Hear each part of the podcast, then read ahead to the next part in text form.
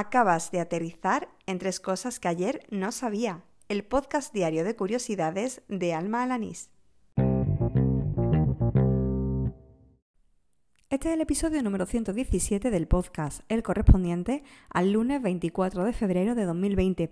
Que sepa que esta semana será más corta, porque como buena andaluza celebro el próximo viernes el Día de Andalucía y no haré capítulo. Dicho esto, al lío. Si te dedicas al diseño o la maquetación web, sabrás lo que es un lorem ipsum. Si no sabes de lo que te estoy hablando, pues para que te hagas una idea es un conjunto de palabrejos en latín que suele utilizarse como texto de relleno eh, al maquetar para ver cómo encaja en el diseño. Bueno, pues en el blog eh, Cooking Ideas eh, le han dedicado un post a su curiosa historia. Parece ser que sus frases están sacadas de la obra De Finibus Bonorum et Malorum, un tratado escrito por Cicerón en el año 45 antes de nuestra era. Lo reconoció un profesor de latín de Hamden Sydney College en Virginia llamado Richard McClintock. Eh, no fue fácil porque en el texto de Cicerón la palabra es dolorem y no lorem y además el resto del texto, como digo, está desordenado. De hecho, eh, pues McKintosh estuvo investigando y digamos que, que, dio con el origen de utilizar este texto pues a finales de la Edad Media, cuando algún impresor necesitó, pues precisamente es un texto de muestra, eh, cogió el de Cicerón y lo que hizo fue pues mezclar sus frases, resultando el, bueno, pues el texto, el famoso Lorem Ipsum que hoy conocemos. Me apena bastante conocer a personas relevantes por su fallecimiento, pero eso es lo que me ha ocurrido hoy con Catherine Jones, una matemática cuyo trabajo en la NASA fue crucial para que la humanidad llegara a la Luna. Como mujer y afroamericana, Jones no lo tuvo nada fácil. Eh, desde pequeña destacó en matemáticas y nada más titularse comenzó a trabajar de profesora. Pero ella continuó formándose, realizó estudios de posgrado y se presentó a uno de los puestos que la NASA ofreció en el año 1952 a matemáticos. Entre sus logros destaca el cálculo de la trayectoria del primer vuelo espacial tripulado de la NASA, así como el que realizó el Apolo 11 hasta llegar a la Luna.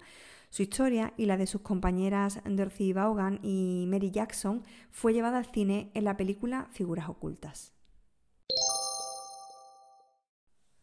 Si quieres flipar con lo que logra la inteligencia artificial, echa un vistazo a la web This Person Doesn't Exist, una página que cada vez que le das a recargar te muestra la cara de una persona que ha sido generada íntegramente por inteligencia artificial. Es decir, ninguna mujer, hombre, niña o niño que aparece es real. Alucinante, ¿verdad? Yo lo he descubierto gracias a Oriol Farré. Y así termina el episodio número 117 de Tres Cosas que ayer no sabía, el del lunes 24 de febrero de 2020.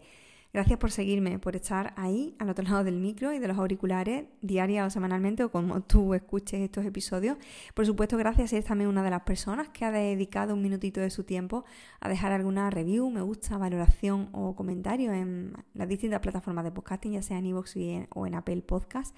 Y nada, solo me queda decirte que esta semana no habrá sorteo, después de tres semanas consecutivas sorteando un pack de tres AdPil pues, pues ya se acabó, claro que sí, si quieres un Adpil porque no te ha tocado, pues vete a la web que dejaré las notas del programa y cómprate tu pack. Desde aquí quiero dar las gracias a Adpil pues, por habernos cedido esos packs, eh, pues para haberlo podido sortear. Y por otro lado, aunque ya no haya sorteo, pues siempre puedes seguir mandándome curiosidades y mandándome eh, información útil como mm, recursos, páginas web, aplicaciones o por supuesto curiosa para yo aprender diariamente y también para incluirlos en estos episodios. Puedes hacerlo a través de, Twitter o a través de Telegram. Mi usuario en, tanto en la red social como en el sistema de mensajería es arroba almajefi. Ahí me encuentran. Eh, rápidamente y nada más, simplemente me queda decirte que te espero mañana y ala, con Dios.